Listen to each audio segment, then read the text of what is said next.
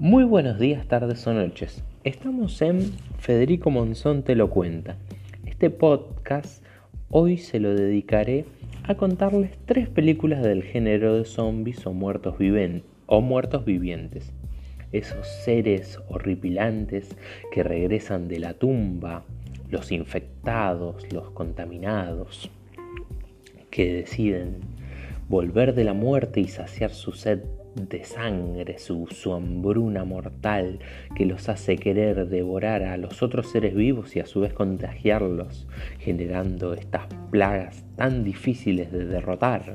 En el mundo cinematográfico, las series, los cómics o incluso libros, hay de todo un poco, pero bueno, Quizás nos extendamos en otro momento, pero hoy les quiero recomendar yo principalmente tres películas de zombies que son las que a mí, a mí en particular repito siempre, porque alguien puede diferir y no puede llegar a gustarle las mismas películas que me gustaron a mí, lo cual está completamente correcto.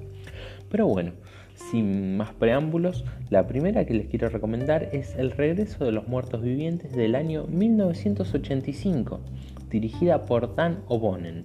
Esta película eh, como siempre, representan distintos frentes, los militares, los adolescentes, los hombres comunes, pero de todos estos grupos que forman parte de la historia de la película, destacan principalmente los adolescentes. Recordemos, es el año 1985, plena época pan allá en Estados Unidos y quizás también acá por Argentina, no, estoy tan informado en el tema, pero concentrándonos en la película, eh, todas las escenas en que aparecen los punks o rockeros, como ustedes los quieran llamar, son muy entretenidas y levantan mucho la película. Después de este grupo de punks hay una chica stripper que generó una de las escenas más icónicas del cine de zombies, que hace un stripper en un cementerio. Sí, sí, sí. Y de pronto obviamente al rato son acechados por zombies generando realmente de un muy buen clima, un muy mal clima, por así decirlo.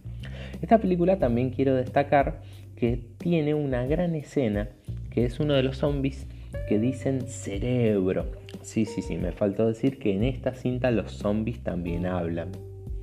Es muy entretenida, tiene unas ciertas escenas de humor y otras de humor negro que realmente hacen muy llevadero.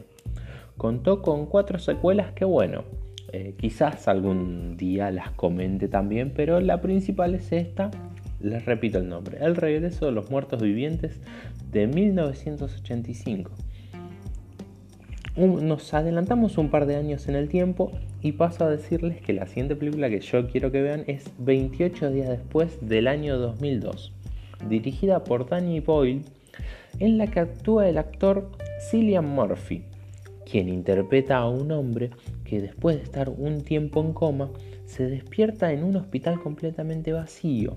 Empieza a recorrer las calles, los lugares y ve todo desolado, todo abandonado, destruido.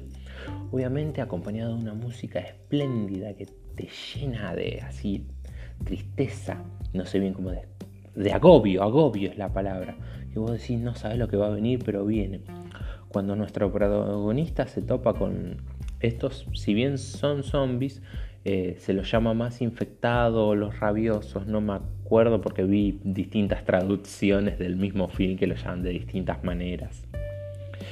Pero son zombies más agresivos, más violentos, con los ojos inyectados en sangre, bien rojos, que realmente te generan un quickie de aquellos que vos querés salir disparando, no sabes para dónde. La cinta cuenta con una secuela, no tan buena como la primera, pero otro día, otro, en otro momento la, la describo mejor. Y también algunos cómics o novelas gráficas como para ampliar este universo. Hace años que se pide una tercera parte que todavía no llega, pero como es el mundo de Hollywood que le gusta sacar secuelas a dos manos, más que seguro en algún momento las tengamos. La tercera y por último y no menos importante que quiero destacar es Estación Zombie del año 2012, dirigida por el coreano Jeon Sang-hom. Esta cinta trata sobre un hombre inversionista que tiene que llevar a su hija en tren y es justamente en el tren donde se desata el horror zombie. Obviamente durante los primeros minutos de la película nos tiran como algunas pistas que están ocurriendo incidentes en todos lados medios alejados del protagonista hasta que justo se sube al tren y ahí es donde se desata el horror. Encima en un momento pierde a su hija, todo. Y realmente estos zombies son aterradores, son fuertes, son rápidos. En las mismas reglas del film le generan algunas, algunos puntos débiles a estos zombies, pero yo los veo como algo más útil para la trama, que realmente es un gran film con enganche, que vos te, te sentís medio identificado con los protagonistas, porque aparte de este padre de familia, luego aparece un hombre con su pareja embarazada, unos adolescentes, un hombre carenciado que vive en las calles. La acción, una vez que comienza, no te da respiro, porque estos zombies no, no te quedes quieto porque sos boleta realmente te ponen los nervios de punta, haciendo que el film sea muy entretenido. Esta cinta cuenta con una película en paralelo animada, que supuestamente está ambientada en el mismo universo, pero no tiene ninguno de los protagonistas del primer film. Es una película animada por si alguien la quiere ver como para complementar un poco más, y a esta se le anunció una secuela que esperemos esté igual de buena que la primera. Bueno, queridos radioescuchas, estas son mis tres películas zombies que les quería recomendar. Nos vemos la próxima.